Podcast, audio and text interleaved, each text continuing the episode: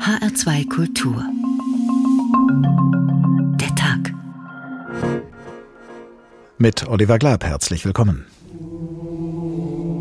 Der erhoffte Ansturm ist ausgeblieben. Impfen ohne Termin. Insgesamt haben in Hessen nur einige hundert Menschen von diesem Angebot Gebrauch gemacht. Lange Schlangen vor den Impfzentren. So sieht es derzeit in vielen ost- und zentralafrikanischen Staaten aus. Es hat sich tatsächlich das Blatt gewendet. Jetzt haben wir mehr Impfstoff wie Impflinge. Beispiel Uganda. Im Juli mussten die Corona-Impfungen eingestellt werden, weil es keine Vakzine mehr gab. If thine is the glory, then mine must be the shame.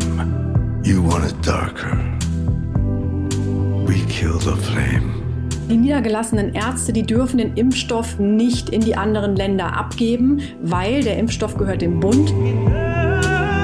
In der Region Stockholm müssen nach Angaben eines Chefarztes jeden Tag hunderte Dosen des AstraZeneca-Impfstoffes weggeworfen werden. Von den 12,5 Milliarden Impfdosen, die dieses Jahr produziert werden, geht rund die Hälfte an nur 15 Prozent der Weltbevölkerung. Hier geht es nicht um Wohltätigkeit. Das ist eine Frage der Epidemiologie. Solange wir die Pandemie nicht überall besiegen, haben wir sie nirgends besiegt.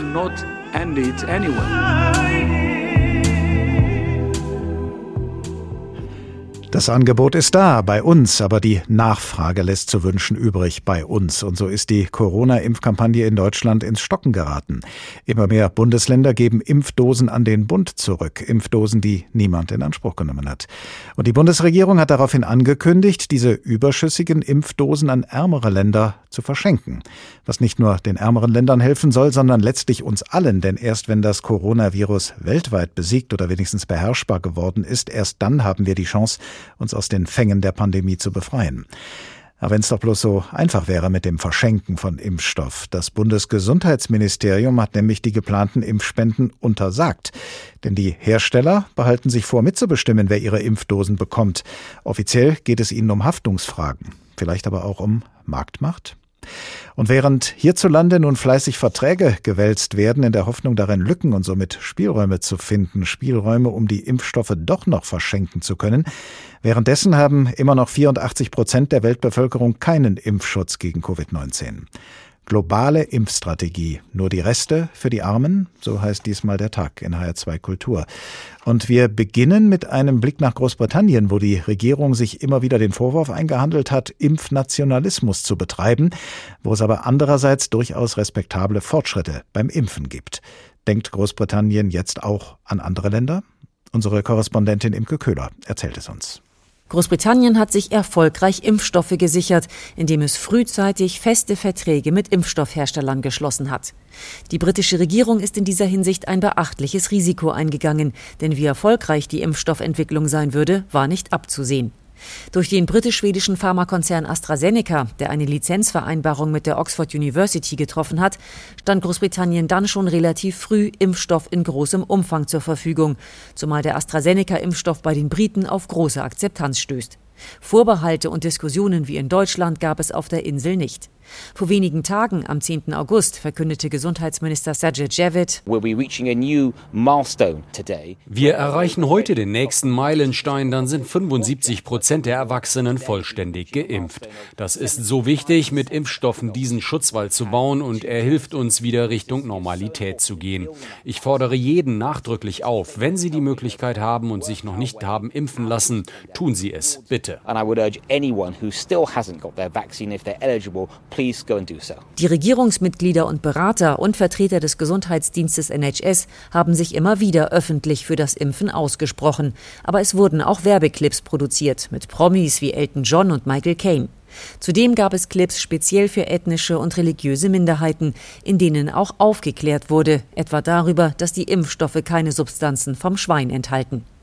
Die Impfbereitschaft war allerdings von Beginn an relativ hoch und so gaben bei einer YouGov-Erhebung im vergangenen Monat über 90 Prozent der Befragten an, entweder schon geimpft zu sein oder sich noch impfen lassen zu wollen. Inzwischen haben die Impfkommission GCVI und die Regierung ihre Empfehlung erweitert und sich nun auch für die Impfung gesunder 16- und 17-Jähriger ausgesprochen. Noch Jüngere können sich impfen lassen, wenn sie entweder gesundheitlich gefährdet sind oder aber mit einem Erwachsenen zusammenleben, der gefährdet ist. Für den Herbst sind sogenannte Booster-Jabs geplant. Das Programm hat noch kein grünes Licht von der Impfkommission, aber es wird erwartet, dass eine Impfauffrischung für Risikogruppen und über 50-Jährige angeboten wird. Gesundheitsminister Javid. Ich gehe davon aus, dass es Anfang September beginnt. Das bereite ich schon vor. Es ist wirklich wichtig, dass die Gruppe, die wir zu Beginn des Impfprogramms geimpft haben, zuerst kommt. Wir werden also wieder priorisieren. Es ist auch wichtig zu betonen, dass die Impfungen funktionieren und die Krankenhauseinweisungen massiv reduziert haben. Die Todeszahlen sind glücklicherweise niedrig und das ist so wegen unseres Impfprogramms. Es gibt aber auch kritische Stimmen, die fordern, Impfstoff eher zu exportieren. Die britische Regierung sichert sich weit mehr Impfstoff, als das Königreich selbst benötigt. Medienberichten zufolge hatte Großbritannien Anfang des Jahres insgesamt schon mehr als 400 Millionen Dosen bestellt, bei einer Bevölkerung von rund 66 Millionen Briten. Inzwischen wird Impfstoff abgegeben. Ende Juli teilte Außenminister Dominic Raab mit. Wir wissen, dass wir nicht sicher sind, bis alle sicher sind. Wir haben zugesagt, den ärmsten Ländern der Welt bis Mitte nächsten Jahres 100 Millionen Impfdosen von unserem Überschuss zur Verfügung zu stellen. Der erste Teil davon, 9 Millionen Dosen, geht an Laos und Kambodscha, Partner wie Indonesien und Malaysia, eine Reihe Commonwealth-Staaten von Kenia bis Jamaika. Und das zeigt, wir tun tun es nicht nur, weil es in unserem eigenen Interesse ist. Es zeigt, dass Global Britain eine lebensrettende Macht für das Gute in der Welt ist. Tue Gutes und rede darüber. Auch das gehört zur britischen Impfpolitik. 80 Millionen der 100 Millionen Impfdosen, die gespendet werden, gibt Großbritannien im Rahmen von COVAX weiter, einer internationalen Initiative, die versucht, einen weltweit gleichmäßigen und gerechten Zugang zu Covid-19-Impfstoffen zu gewährleisten. Und auf diese Initiative werden wir noch einige Male zu sprechen kommen. Wir haben gesehen, Großbritannien hat sich erst einmal selbst geholfen, wenn es um die Bestellung von Corona-Impfstoffen geht und dabei ein Prinzip angewandt, das uns allen ja zum Beispiel bei Flugreisen nahegelegt wird. In einer Notlage, so das Prinzip, gilt es erst, sich selbst zu helfen und dann den anderen, denn nur wer selber fit ist, kann auch anderen helfen. Nun geht es bei einer Pandemie natürlich nicht darum, sich schnell eine Sauerstoffmaske aufzusetzen wie im Flugzeug, was ja in wenigen Augenblicken erledigt ist, sondern es geht darum zu entscheiden, wann die Impfkampagne im eigenen Land so weit gediehen ist, dass man anfangen kann, anderen Ländern zu helfen. Und auch auf diese Frage werden wir noch zu sprechen kommen. Aber was wäre, wenn die ärmeren Länder gar nicht erst in die Lage gekommen wären, auf unsere Hilfe angewiesen zu sein, wenn nämlich auch in ärmeren Ländern parallel zu uns Impfstoffe hergestellt und verimpft worden wären? Nämlich Generika, Nachahmerpräparate, die die gleichen Wirkstoffe enthalten wie zum Beispiel die Impfstoffe von BioNTech, Moderna, AstraZeneca und so weiter. Wenn es um Kopfschmerztabletten geht, sind solche Generika gang und gäbe und im Falle einer weltweiten Pandemie soll das nicht möglich sein? Es sieht ganz danach aus, denn wer Produkte nachahmen will, gerät in Konflikt mit dem Prinzip des geistigen Eigentums und des Patentrechts. Professor Daniel Leuk ist Professor für politische und Sozialphilosophie an der Universität Amsterdam und er ist außerdem am Institut für Sozialforschung in Frankfurt tätig. Guten Tag. Ja, hallo. Lassen wir mal für einen Moment die Herausforderungen einer Pandemie beiseite und nehmen wir das geistige Eigentum und seinen Schutz erstmal nur grundsätzlich in den Blick. Warum ist der Schutz geistigen Eigentums ein so hohes Gut? Also mit geistigem Eigentum äh, bezeichnen wir eigentlich eben Exklusivrechte an sogenannten Immaterialgütern, also zum Beispiel Wissen oder Ideen. Und das Besondere an dieser Form von Eigentum ist einfach eben, wie gesagt, dass sie immateriell sind, also dass sie äh, anders als jetzt materielle Dinge äh, leichter geteilt werden können, ohne Qualitätsverlust. Also wenn ich ein Brot habe und ich gebe Ihnen ein halbes Brot ab, dann habe ich nur noch ein halbes, aber wenn ich eine Idee habe oder eine Datei, dann kann ich Ihnen die Datei geben und habe immer noch genauso viel wie vorher. Das heißt, das geistige deshalb, äh, Eigentum zu schützen ist deshalb wichtig, weil es eben besonders anfällig äh, ja, für Missbrauch oder ja, überhaupt für andere Verwendungen ist, mehr als materielle Güter. Naja, ob Sie das als Missbrauch bezeichnen, das äh, steht in Frage. Aber es findet dann eben eine künstliche Verknappung statt. Ne? Also weil die Verknappung äh, nicht schon in der Sache selbst liegt, sagt man dann eben rechtlich, zum Beispiel der Eigentumsinhaber oder der Lizenzinhaber hat das Recht, eine Lizenzgebühr zu erheben oder auch den Gebrauch den anderen zu untersagen. Das macht ja auch Sinn, wenn ich jetzt zum Beispiel einen Song geschrieben habe oder ein Bild gemalt habe, dass nicht einfach alle anderen den Song nachspielen können, sondern dass ich da eben auch was davon habe.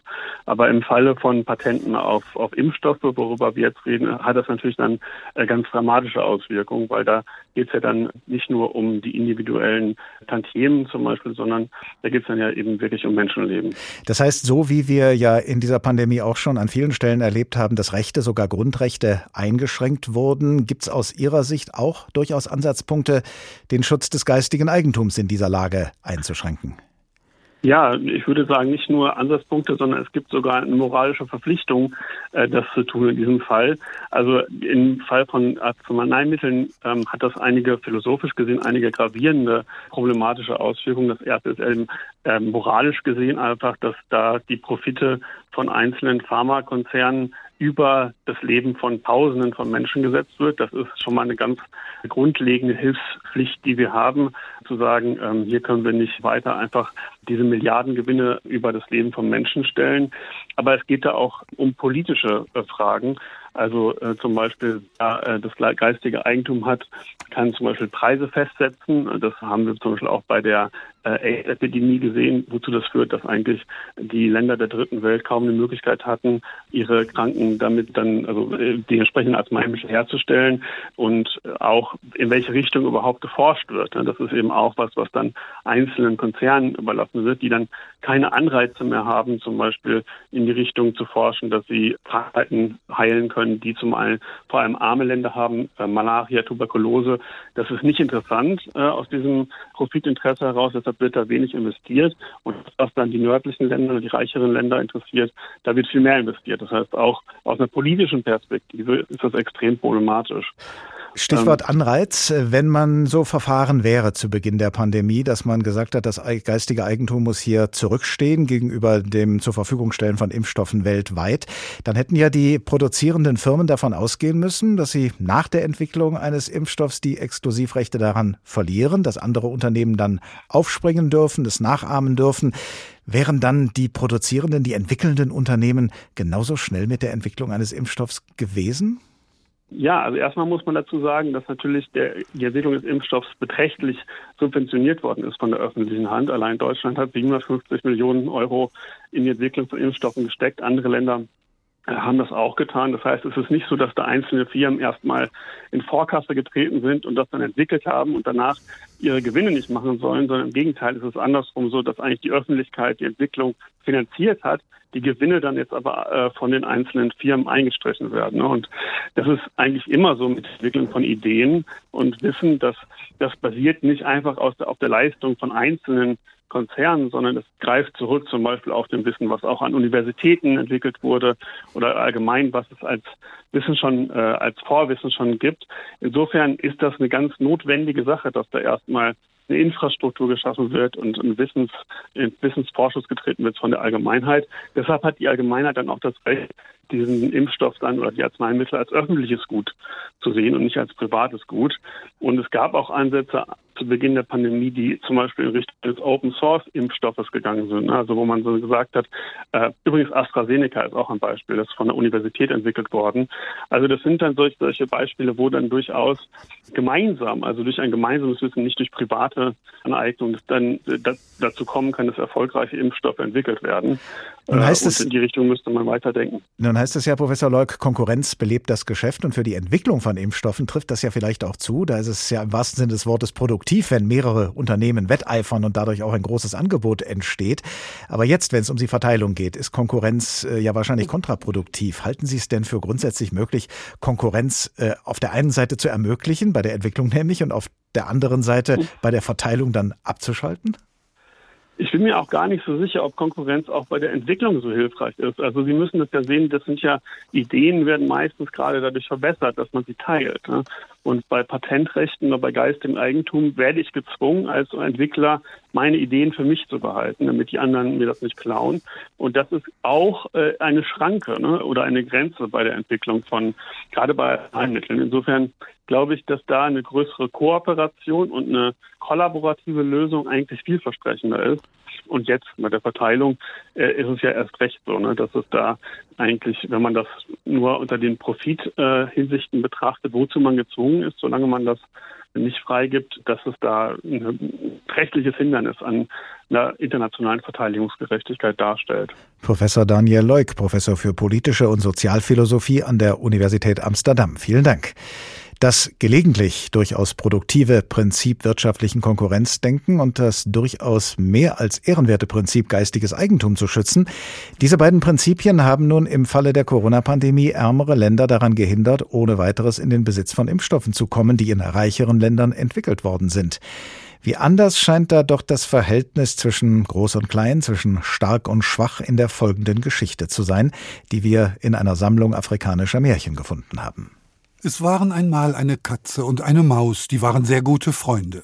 Und aus diesem Grund lebten sie auch zusammen im gleichen Haus. Selbst ihr Essen bereiteten sie zusammen vor und aßen es gemeinsam. Eines Tages beschlossen sie wieder einmal, eine gute Fischsuppe zu machen, aber unglücklicherweise konnten sie sich die Zutaten hierfür nicht erlauben. Die Maus, die geübt war, Vorräte zu stehlen, die die Katze nicht kannte, machte den Vorschlag, die Dinge, die sie zu ihrer Suppe benötigten, heimlich zu beschaffen.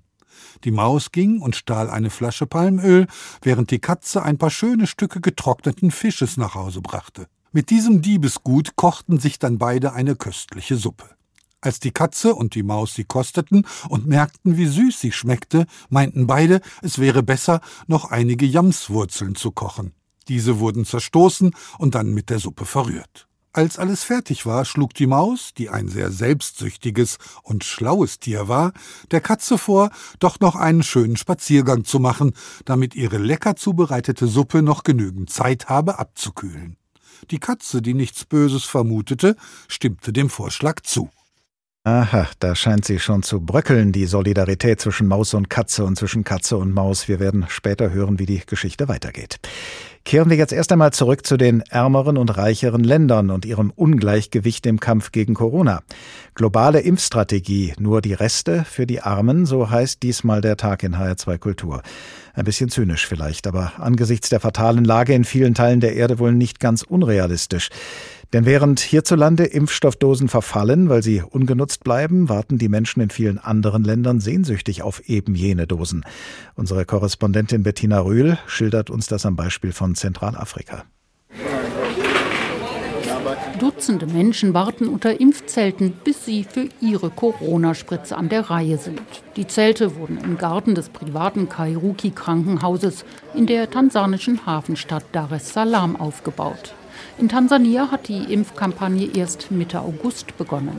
Der im März verstorbene Präsident John Magufuli war ein Corona-Skeptiker.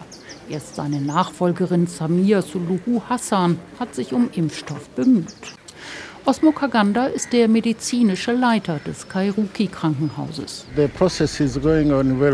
Das Impfprogramm läuft gut. Wir haben schon vor zwei oder drei Tagen mit den Vorbereitungen angefangen. Das hat sich bewährt. Wir haben genug Helfer und genug medizinisches Personal.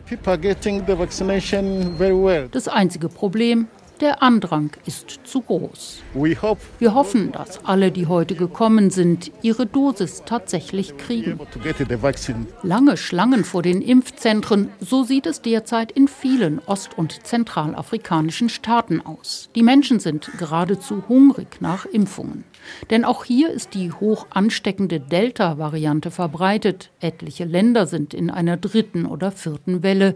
Die Zahl der Toten steigt, aber Corona-Impfstoff ist überall weiterhin knapp.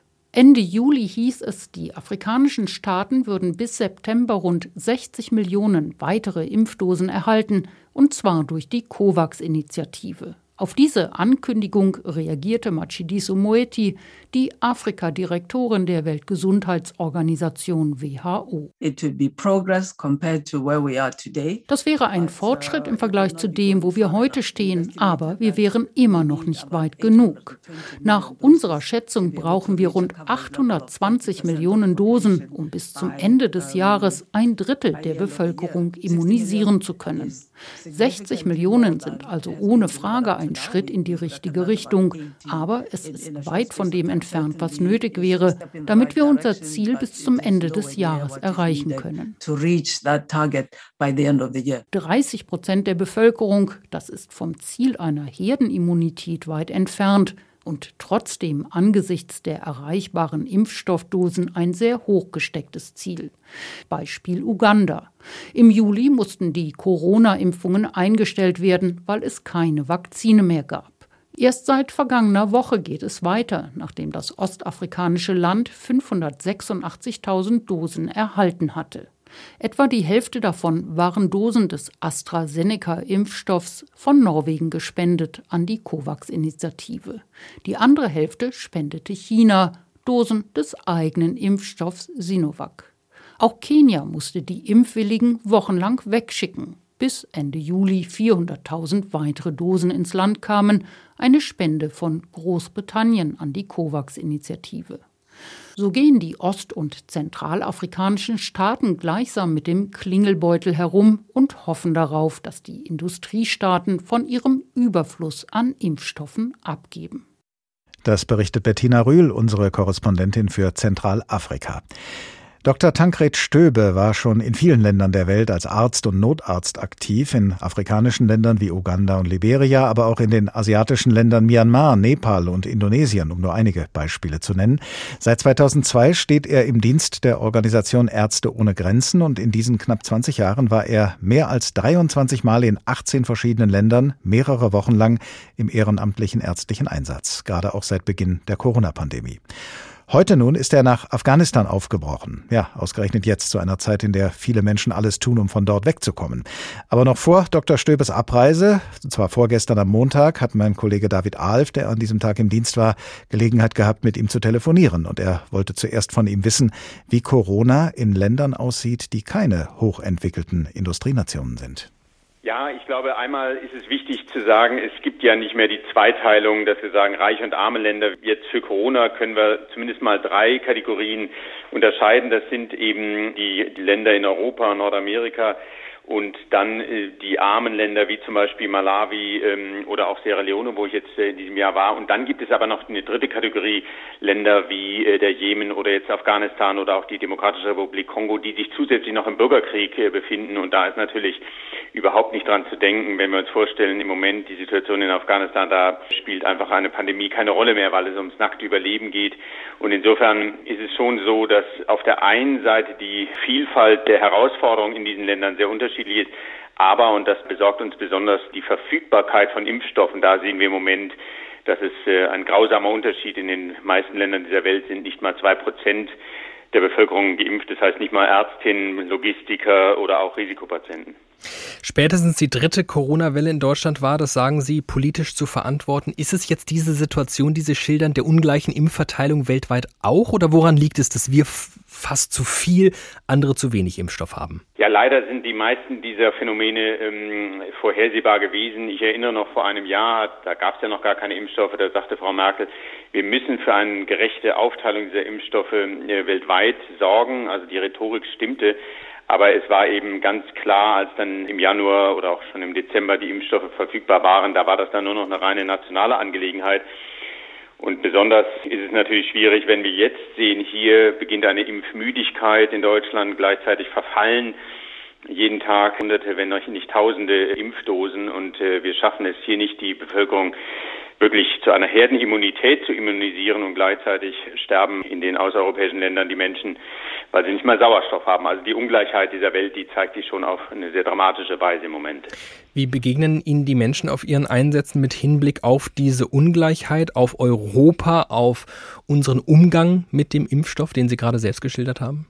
Ja, was interessant ist, und das ist ein im Zeitalter der vernetzten Medien oder auch, auch der Online-Informierbarkeit der Menschen, sie verstehen oder kriegen ja genau mit, was hier passiert. Also zum Beispiel immer wieder die Frage, die ich zu hören bekam, warum sollen wir uns mit AstraZeneca hier impfen lassen, was in vielen Ländern der einzige überhaupt nur verfügbare Impfstoff ist, wenn ihr in Deutschland diesen Impfstoff ablehnt. Also die Menschen sind ja nicht doof, nur weil sie ähm, woanders leben und äh, sie kriegen genau mit, welche Diskussion wir hier haben.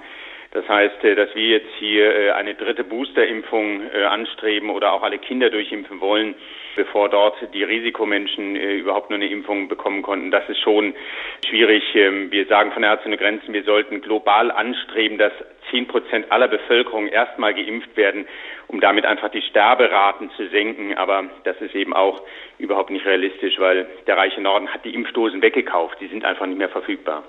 Und so leicht können sie auch nicht wieder verteilt werden, weil dann irgendwelche Haftungsfragen und Patentrechte etc. in Verträgen niedergeschrieben sind. Corona wird immer wieder nachgesagt, wie unter diesem sprichwörtlichen Brennglas zu zeigen, wo Probleme liegen. Sie reisen seit vielen Jahren in ärmere Länder, um dort zu helfen. Man könnte den Eindruck gewinnen, weil bei uns hier alles irgendwie besser läuft. Was hat Corona für Sie bei uns für Probleme aufgezeigt? Wenn ich jetzt in einem Einsatz mit Ärzten Grenzen bin, dann war das oft irgendwo in einer exotischen Ecke der Welt mit sonderbaren Erkrankungen. Und jetzt haben wir es ja global mit der gleichen Viruserkrankung zu tun. Aber natürlich die Bedingungen der Menschen, sich behandeln zu lassen, sich impfen zu lassen, die sind doch dramatisch anders. Und so habe ich den Eindruck, als es vor einem Jahr, guten Jahr losging, da gab es ja oft den Satz, ja, dieses Virus macht uns alle gleich. Und das stimmt natürlich, dass kein Mensch sicher ist, der nicht geimpft ist. Aber wir sehen jetzt eben mit der ungerechten Bereitstellung von Impfstoffen weltweit, da zeigen sich die Unterschiede noch mal größer und wir fordern eben, dass es wirklich eine Übertragung dieses Wissens, einen Wissenstransfer auch in südamerikanische, asiatische, afrikanische Länder geben muss.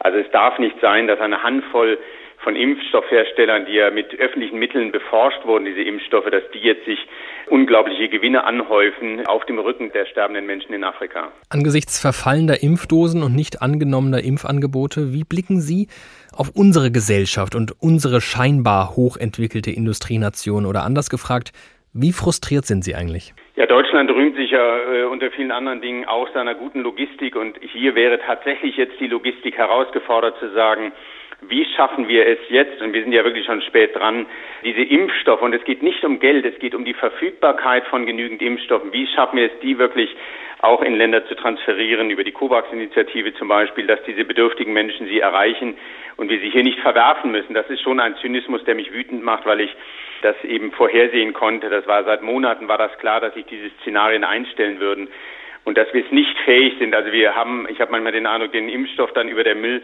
Tonne und, und wollen ihn gerade wegwerfen, dann fällt uns ein, oh, wir können ihn ja nach Afrika spenden. So ist ein bisschen die Haltung oder auch die Kurzsichtigkeit hier in Europa und das ähm, ist einfach unverantwortbar bei einer Pandemie, die uns alle gleich betrifft sagt Dr. Tankred Stöbe, seit fast 20 Jahren für die Organisation Ärzte ohne Grenzen als Arzt und Notarzt in vielen Ländern Afrikas und Asiens im Einsatz. Inzwischen ist er, wie gesagt, ausgerechnet nach Afghanistan unterwegs, aber vor seiner Abreise hatte mein Kollege David Alf am Montagnachmittag Gelegenheit, mit ihm zu telefonieren. Sie hören den Tag in HR2 Kultur unter der Überschrift Globale Impfstrategie. Nur die Reste für die Armen? Und wir kommen an dieser Stelle erst noch einmal auf die bemerkenswerte Solidargemeinschaft zurück, die eine Katze und eine Maus miteinander pflegen in einem afrikanischen Märchen, das wir uns jetzt weitererzählen lassen. Zur Erinnerung, die Katze und die Maus haben jede für sich die Zutaten für eine Suppe beschafft und diese Suppe dann gemeinsam zubereitet. Und dann hat die Maus die Katze zu einem Spaziergang überredet, damit die Suppe Zeit hat abzukühlen. Sie waren noch nicht weit gegangen, als sich die Maus plötzlich mit lauter und jammervoller Stimme an die Katze wandte und sagte Mein lieber Freund, mir ist etwas Schreckliches geschehen, ich muss schnell wieder nach Hause. Darauf wurde die Katze sehr besorgt und fragte die Maus mitleidig Was ist denn mit dir los? Fühlst du dich nicht gut? Da antwortete die Maus Es geht mir an sich gut, aber ich habe meine Pfeife zu Hause vergessen, und da ich ohne sie nicht leben kann, will ich schnell heimgehen und sie holen.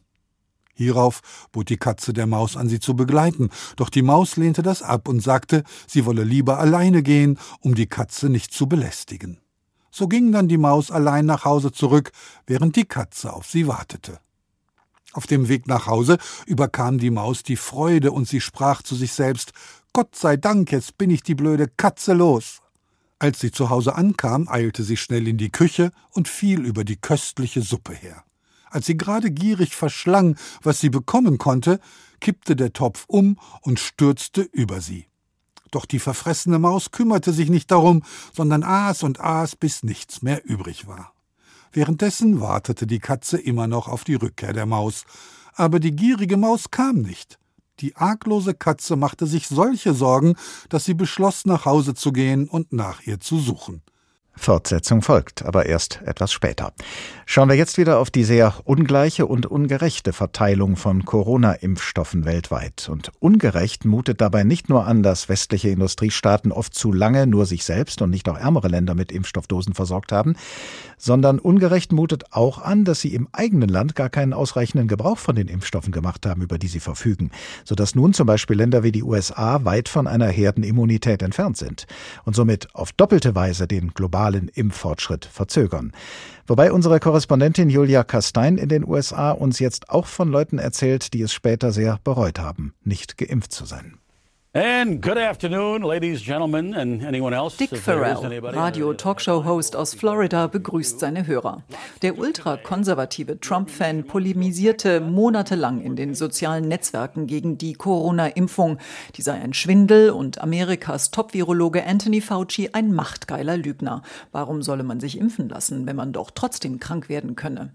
Anfang August starb der ungeimpfte Farrell an Covid und seine Freundin Amy Lee Haar erzählt im Lokalfernsehen Fernsehen, was er ihr auf dem Totenbett noch sagte. Diese Pandemie ist kein Witz, hat er gesagt. Ich wünschte, ich hätte mich impfen lassen. Ein weiterer rechter Talkshow-Host Phil Valentine aus Tennessee machte noch im Juni mit einer Beatles-Parodie Stimmung. Aus dem Taxman machte er den bösen Vaxman, sprich den bösen Impfarzt.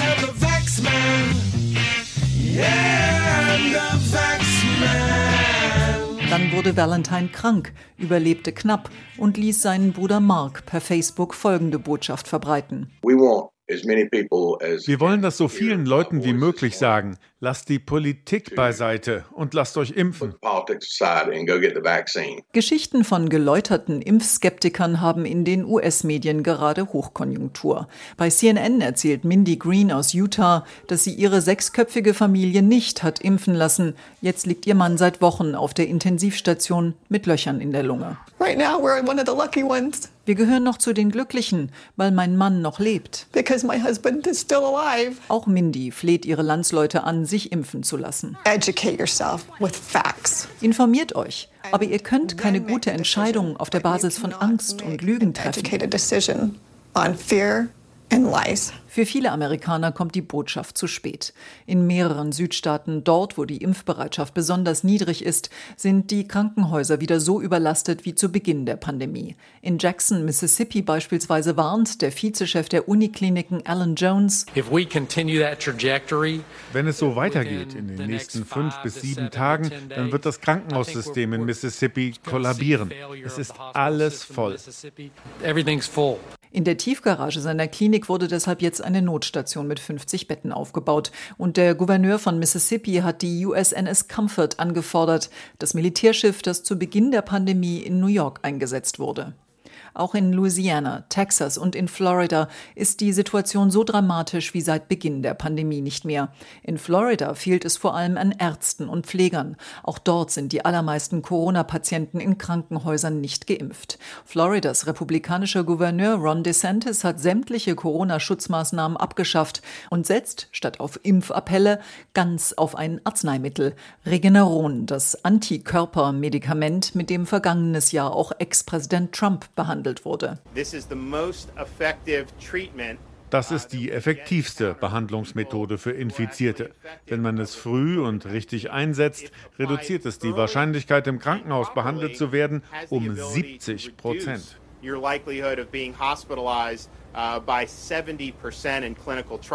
Mit einer mobilen Einheit werde das Medikament jetzt im ganzen Bundesstaat verteilt, versprach der Republikaner jetzt, ohne Details zu nennen. Die 14-jährige Mariana Baker aus Missouri schaffte es vielleicht auch ohne Regeneron.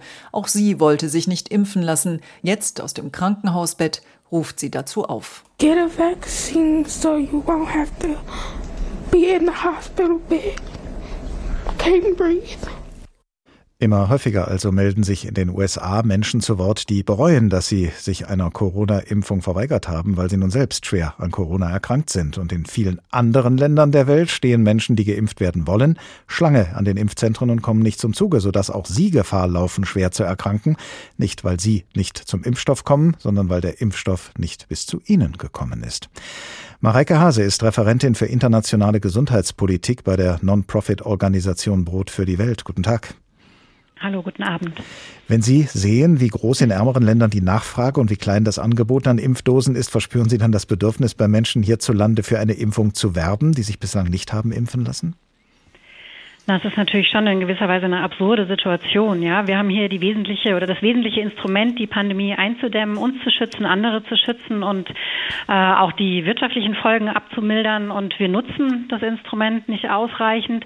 Die Situation in ärmeren Ländern, Sie haben es ja schon beschrieben, auch vorher ist äh, genau das Gegenteil. Die Menschen warten dringend auf, auf Impfstoffe, von denen knapp fünf Milliarden äh, Impfdosen, die bisher verimpft wurden, gegen 80 Prozent in Industrieländern, nur ein Prozent in ärmere Länder. Ähm, ja, und es wird wahrscheinlich noch viele Jahre dauern, bis tatsächlich ausreichend dort angekommen ist, um die Menschen tatsächlich zu schützen. Insofern ist das doch, ähm, ja, kann ich nur dafür werben, äh, natürlich, dass, dass sich Menschen hier impfen lassen. Da scheint es ja nun angesichts dessen, was Sie auch gerade nochmal geschildert haben, durchaus eine naheliegende Idee, Impfdosen, die hierzulande übrig geblieben sind, zu spenden. Und die neuen Verträge mit den Herstellern sollen das ja auch von vornherein möglich machen. Könnte das vielleicht doch noch zu einem deutlich deutlicheren globalen Impffortschritt führen? Na, Fakt ist, dass in Deutschland und anderen reichen Ländern, ähm, wie Sie es äh, vorher schon berichtet haben, Millionen äh, von Impfdosen lagern, die nicht genutzt werden können und die verfallen. Es wurden in Deutschland schon zigtausend Impfdosen vernichtet. Und das nicht nur, weil Menschen ähm, impfunwillig sind, sondern weil sich eben auch Deutschland weit über den eigenen Bedarf über 600 Millionen Impfdosen äh, für die Bevölkerung gesichert hat. Ähm, insofern liegt es schon nahe zu sagen, dass diese Impfdosen natürlich nicht verfallen sollen. Die sollen nicht vernichtet werden, die sollen schnell schnellstmöglich jetzt weitergegeben werden. Am besten über COVAX für eine gerechte weltweite Verteilung dieser Impfdosen. Uns erscheint es aber tatsächlich nicht so einfach zu sein. Ähm, es gab jetzt Initiativen ähm, tatsächlich in Deutschland von niedergelassenen Ärztinnen auch, ähm, Impfdosen nach äh, Afrika abzugeben. Das wurde vom Gesundheitsministerium auch untersagt. Mhm. Ähm, also das ist natürlich eine schwierige Situation, wenn gleichzeitig tausende Menschen in ärmeren Ländern sich weiter infizieren und an, an Covid sterben. Tatsächlich möchte ich aber auch dazu sagen, dass das Spenden von Impfdosen ein Schritt in die richtige Richtung ist, aber er wird nicht das wird nicht äh, eine global gerechte Verteilung ähm, von Impfungen gewährleisten. Tatsächlich ist das auch ja, ich muss es so sagen, ein Tropfen auf den heißen Stein und es führt eben nicht zu, zu Impfgerechtigkeit und nicht dazu, dass eben weltweit tatsächlich die Menschen geschützt werden können. Gehen wir nochmal gedanklich zurück zu dem Moment, als klar war, es wird einen Impfstoff geben, sogar mehrere, und diese Impfstoffe werden mit ziemlicher Sicherheit schwere Corona-Verläufe verhindern. Was hätte von diesem Moment an aus Ihrer Sicht eigentlich passieren müssen, damit wir jetzt eine gerechte Verteilung von Impfstoffen hätten? Es hätte von vornherein verbindlich geregelt werden müssen, dass das Wissen um die Herstellung von Impfstoffen geteilt wird und zwar mit allen äh, Herstellern, die in der Lage sind, sichere Impfstoffe zu produzieren. Und es gibt weltweit ja sehr, sehr viele Impfstoffhersteller, auch gerade zum Beispiel in Asien, in Afrika, die langjährige Erfahrung haben darin, äh, Impfstoffe, andere Arzneimittel auch herzustellen und die in den Startlöchern sitzen und äh, das nicht können, weil eben die Impfstoffe im Moment einigen wenigen Unternehmen gehören. Das hätte von Anfang an verbindlich geregelt werden müssen, gerade weil ja Millionen äh, öffentlicher Gelder auch hier in die Impfstoffentwicklung äh, gegangen ist. Wäre es da auch ein Weg gewesen, dass äh, Regierungen zum Beispiel Geld zur Verfügung stellen für ärmere Länder, damit Patentrechte erworben werden können? Denn manchmal ist es ja eine Frage des Geldes nur. Äh, ja, das hätte man ähm, vielleicht auch in Erwägung ziehen können. Tatsächlich ist es aber so, dass die äh, erfahrungsgemäß die Verhandlungen mit pharmazeutischen Unternehmen um Lizenzen äh, eine sehr langwierige Sache ist, die sich oft über viele Jahre hinzieht. Und die Zeit haben wir in dieser Pandemie nicht. Da muss es schnell gehen. Und da hätte man von vornherein eben alle Produktionskapazitäten, die es gibt, nutzen müssen, sodass wir eben ausreichend Impfstoffe tatsächlich produzieren können, um die 11 Milliarden Impfstoffe, die wir ja brauchen, die im Moment berechnet sind, um eine Herdenimmunität äh, zu erreichen weltweit, um die tatsächlich verfügbar zu haben. Was kann denn jetzt noch geschehen, äh, um das, äh, um, um die Sache noch ein bisschen in Schwung zu bringen, was, was die Impfstoffverteilung in anderen Ländern angeht? Oder ist da der Zug im Grunde schon abgefahren, weil ja auch die, die Zeit gegen äh, alle arbeitet, die von Corona bedroht sind? Ja, das stimmt schon. Auf der anderen Seite wird uns Corona natürlich noch lange Jahre begleiten, wenn nicht äh, für immer. Ähm, insofern gibt es eine, eine, ganze Menge, die wir jetzt noch tun können. Das eine ist eben, wie wir es gerade schon besprochen haben, jetzt ähm, Impfdosen zu spenden. Und zwar zum einen die, die hier nicht genutzt werden können, aber zum anderen auch Impfkontingente, die Deutschland ja weiterhin bestellt, gerade äh, diese direkt weiterzugeben, auch an COVAX und, und an ärmere Länder, also gar nicht erst ähm, sozusagen in Deutschland ähm, zu halten. Ähm, und zum anderen, was ganz wesentlich ist, auch jetzt noch, wäre die Aus Ausweitung der, der Produktion. Es gibt ja den Vorschlag, der schon vor einem Dreivierteljahr gemacht wurde von Südafrika und Indien, von mittlerweile über 100 Ländern unterstützt wird, eben die Patentrechte, die geistigen Eigentumsrechte auszusetzen für die Dauer der Pandemie so dass tatsächlich alle Unternehmen, die sichere Impfstoffe herstellen können, dies auch tun können weltweit. Und zusätzlich, um das aber dann auch zu beschleunigen, die Produktion, wäre es unbedingt notwendig, dass die Impfstoffhersteller, also gerade BioNTech zum Beispiel und Pfizer, AstraZeneca, andere, ihr Wissen, die Technologien, das Know-how zur Impfstoffherstellung auch teilen solidarisch, so dass jetzt tatsächlich ähm, schnellstmöglich die, die Produktion ausgeweitet werden kann. Denn ähm, wir reden ja jetzt auch schon in Deutschland davon, dass wir jetzt mit den Auffrischungsimpfungen beginnen. Wir müssen damit rechnen, dass wir das auch nächstes Jahr wieder äh, tun werden. Wir müssen damit rechnen, dass neue Virusvarianten möglicherweise die bestehenden Impfstoffe mhm.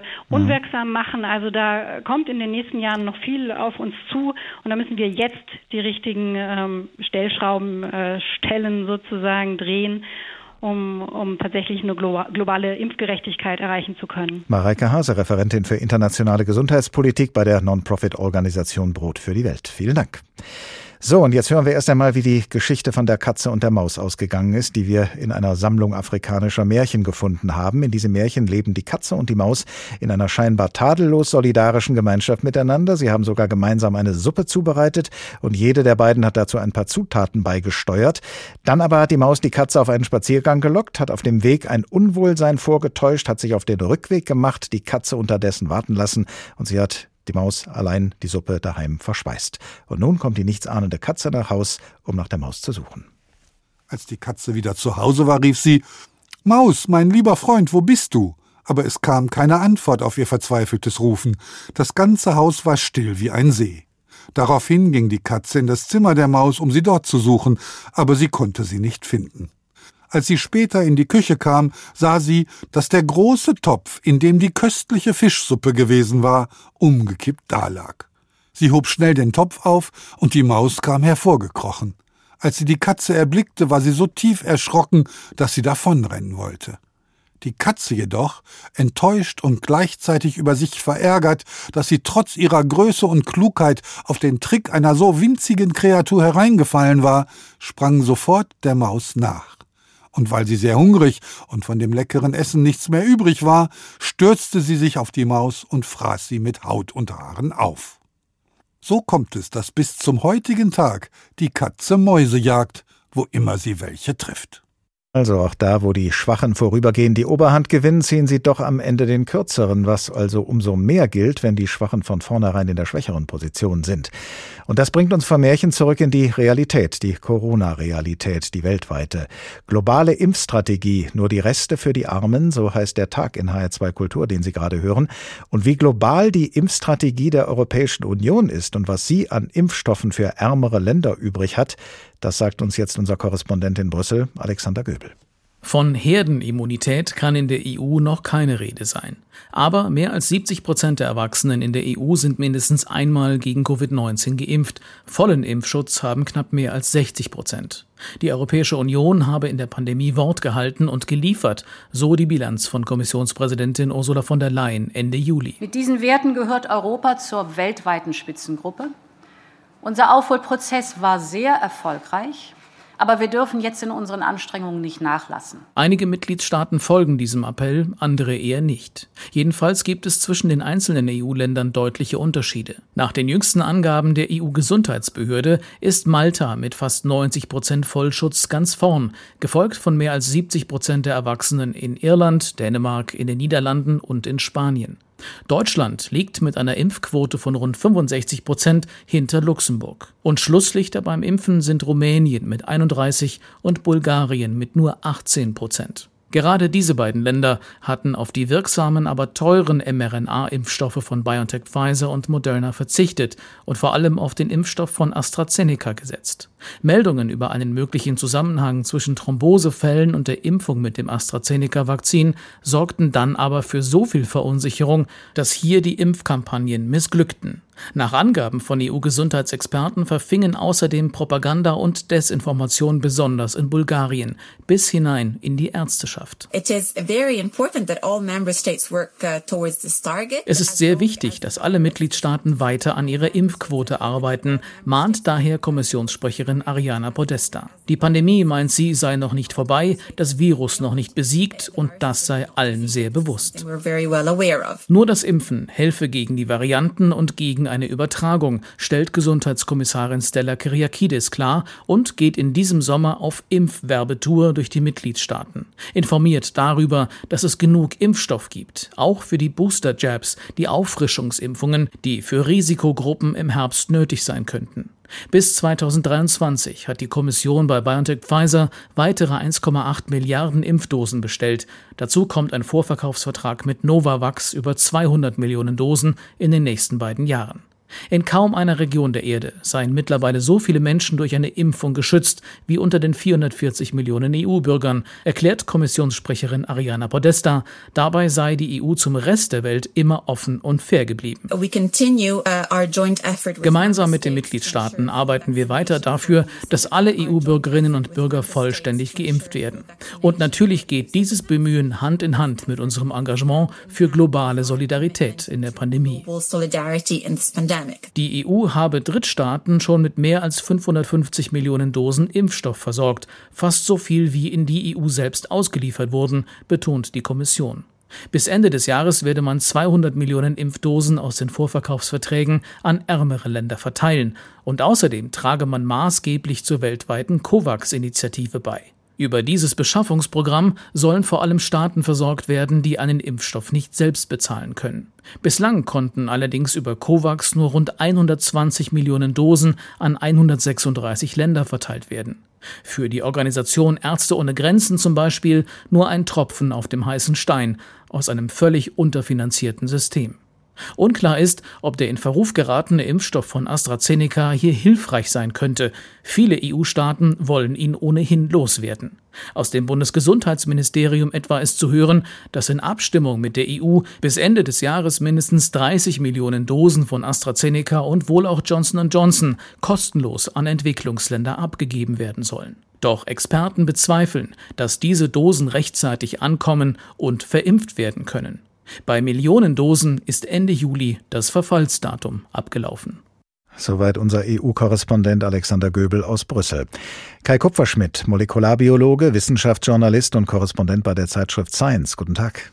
Ja, schönen guten Tag. Wir haben diesen Tag in HR2 Kultur mit der Frage überschrieben, nur die Reste für die Armen? Fragezeichen. Jetzt haben wir gerade im Bericht unseres Brüsseler Korrespondenten Alexander Göbel gehört, dass die EU etliche Millionen Dosen des in Verruf geratenen Impfstoffs AstraZeneca sowieso loswerden und deshalb in ärmere Länder schicken will, wobei aber das Verfallsdatum in vielen Fällen schon abgelaufen sei, und zwar schon Ende Juli. Wofür halten Sie das als Molekularbiologe und Wissenschaftsjournalist für unverantwortlich oder für besser als nichts? Naja, ich glaube, zunächst mal ist es natürlich ähm, so ein bisschen symbolisch für die Art und Weise, wie wir in, in Ländern wie Deutschland mit dieser globalen Ungerechtigkeit umgehen. Also die Tatsache, dass wir im Grunde genommen Impfstoffe nur dann, nur dann bereit sind abzugeben, wenn wir die Impfstoffe selber als Impfstoffe zweiter Klasse vielleicht empfinden ähm, und wenn sie dann auch noch abgelaufen sind, das sagt natürlich schon sehr viel. Und tatsächlich ist es so, wir können natürlich von Ländern auch nicht erwarten, dass die ähm, sozusagen ein Sicherheitsrisiko eingehen, was unsere, unsere regulatorischen Behörden uns zum Beispiel nicht erlauben würden in einem Land wie Deutschland. Und wir haben tatsächlich auch die Situation bereits gehabt. Also es gab auch Dosen, die zum Beispiel an den Kongo, glaube ich, gegeben wurden. Und die waren zwar nicht abgelaufen, aber die waren kurz vor dem Ablaufdatum. Und dann hat man es eben auch nicht geschafft, die rechtzeitig zu verimpfen. Und dann wurde daraus wieder im Grunde genommen ein Thema gemacht, dass das Land einen Teil der Impfstoffdosen dann, dann zurückgegeben hat. Das heißt, dass in gewisser Weise ähm, bestrafen wir die Länder dann auch wieder dafür, wenn sie die Art von, von, von regulatorischer Sicherheit äh, bei sich versuchen durchzusetzen, die wir bei uns ganz natürlich auch durchsetzen. Um das Grundproblem mal in seinen Dimensionen klar zu machen, das Duke Global Health Innovation Center, ein wissenschaftliches Institut in den USA hatte ja mal ausgerechnet, dass es bis 2023 oder 2024 nicht genügend Impfstoffe geben werde, um die ganze Weltbevölkerung zu versorgen damit.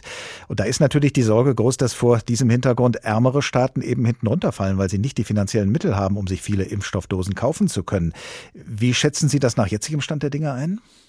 Also ich tue mich mit der Prognose ein bisschen schwer. Ähm, da, da kommen natürlich zwei Dinge zusammen. Da kommt natürlich zum einen der, der Supply, also was tatsächlich da ist an Impfstoff. Und die andere Frage ist, ähm, wie viel eingesetzt wird weltweit. Wir wissen, dass es noch andere Impfstoffkandidaten gibt, die noch gar nicht zugelassen sind, die hoffentlich ähm, auch noch auf den Markt kommen.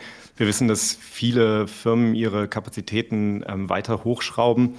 Und insofern glaube ich, dass, dass zumindest auf der Seite relativ viel Impfstoff bereitstehen wird, auch schon 2021, 2022. Ähm, die Frage ist natürlich, wo geht der Impfstoff hin? Wenn wir jetzt wirklich in die Richtung gehen, dass wir sagen, wir werden hier ähm, noch boostern, also noch eine dritte Impfung sozusagen obendrauf und möglicherweise irgendwann noch eine vierte oder so, dann wird es natürlich wieder knapp. Aber eigentlich war ich zumindest bislang etwas optimistischer, ähm, was das Szenario angeht in der Zukunft. Ändert aber nichts daran, dass natürlich wir den Impfstoff, der da ist, bislang nicht optimal einsetzen. Nun war ja in dieser Sendung schon einige Male von der Initiative COVAX die Rede, die Impfstoffspenden einsammelt von Ländern, die gut mit Impfstoffen versorgt sind, um damit andere Länder zu unterstützen, die weder genug Impfstoff haben noch genug Geld, um sich welchen zu kaufen. Allerdings sagt die Organisation Ärzte ohne Grenzen, wir haben es eben im Bericht äh, von Alexander Göbel, unserem EU-Korrespondenten, gehört, dass das, was COVAX bisher liefern kann, nur ein Tropfen auf den heißen Stein sei. Sehen Sie Anlass zu der Annahme, dass sich das in absehbarer Zeit ändern, dass COVAX mehr erreichen kann bei der weltweiten Verteilung von Impfstoff? Das hängt, glaube ich, sehr stark davon ab, wie viel Druck auch auf manche Länder da ausgeübt wird. Man muss sich klar machen, dass COVAX, es geht da nicht nur sozusagen darum, ähm, Impfstoffdosen zu verteilen, die gespendet wurden, sondern eigentlich war der Gedanke von COVAX natürlich, wir laden im Grunde genommen alle Länder ein, also sowohl die Low-Income-Countries und die High-Income-Countries, also laden alle Länder ein, gemeinsam Impfstoffe mitzuentwickeln und dann quasi im Voraus schon dafür Verträge abzuschließen. Und der Gedanke war, dadurch könnte man das Risiko so ein bisschen streuen und dann wäre für alle Länder genug Impfstoff da von verschiedenen Herstellern. Das heißt, das hat sich so ein bisschen dadurch zerschlagen, dass zwar die reichen Länder Geld gespendet haben, grundsätzlich für diese Idee, aber dann am Ende selber den ganzen Impfstoff vorher bereits aufgekauft haben. Das heißt, es ist eines dieser Beispiele, wo im Grunde genommen die reichen Länder gerne, gerne so tun wollen, als ob sie den Impfstoff teilen wollen. Aber am Ende, wenn es eben darum geht, ähm, mit allem Geld der Welt kann die WHO keinen Impfstoff kaufen, wenn, wenn, wenn einfach kein Impfstoff da ist, weil das für die nächsten anderthalb Jahre oder so ähm, alles aufgekauft ist. Sehen Sie denn dann überhaupt über die COVAX-Initiative hinaus Möglichkeiten, sich auf Ebene der Regierungen im weltweiten Maßstab zu verständigen, nach dem Motto, wir haben es mit einer Pandemie, also mit einer globalen Bedrohung zu tun und auf die reagieren wir jetzt auch global, indem wir weltweit gucken, wo werden jetzt am dringendsten Impfstoffe gebraucht und dann dafür sorgen, dass die auch dahin kommen und verteilt werden? Ja, besonders optimistisch bin ich leider nicht, wenn ich mir angucke, was bislang passiert ist. Ähm, man muss sich natürlich klar machen, dass so etwas mitten in einer Krise zu versuchen immer besonders schwierig ist. Ich habe schon die Hoffnung, dass wir sozusagen nach dieser Erfahrung für die Zukunft die, die Weichen stellen können. Und es ist ja im Moment so, man kann das moralisch verwerflich finden, was manche Länder da tun.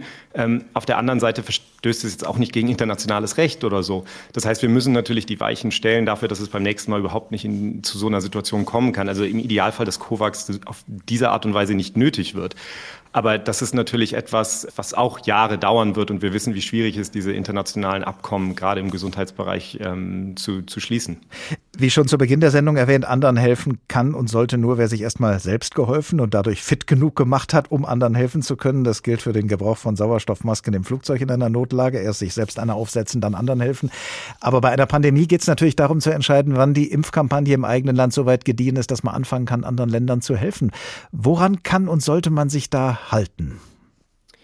Ja, ich denke, der, der, der, der Verteilungsschlüssel, den, den COVAX da zum Beispiel vorgegeben hatte, der war ja schon sehr sinnvoll. Wir wissen ja bei dieser Krankheit sehr genau, wer das größte Risiko hat zu sterben, also Menschen ab einem gewissen Alter, Menschen mit Vorerkrankungen.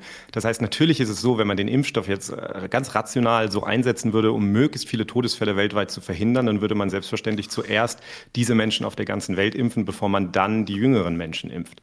So ist es natürlich nicht passiert und es ist nach wie vor so, dass wir eben jetzt Teenager impfen, dass wir Menschen eine dritte Impfung anbieten, während anderswo noch nicht mal die, die, die Menschen im Gesundheitssystem, die dort arbeiten und ein hohes Risiko haben, oder die Menschen, die besonders alt sind, geimpft sind.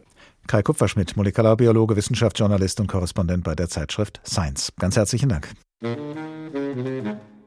Globale Impfstrategie, nur die Reste für die Armen? Im Grunde zwei Fragezeichen, auch eines hinter globale Impfstrategie. Das war der Tag in HR2 Kultur. Ich heiße Oliver Glab und ich wünsche Ihnen noch eine gute Zeit bis zum nächsten Tag.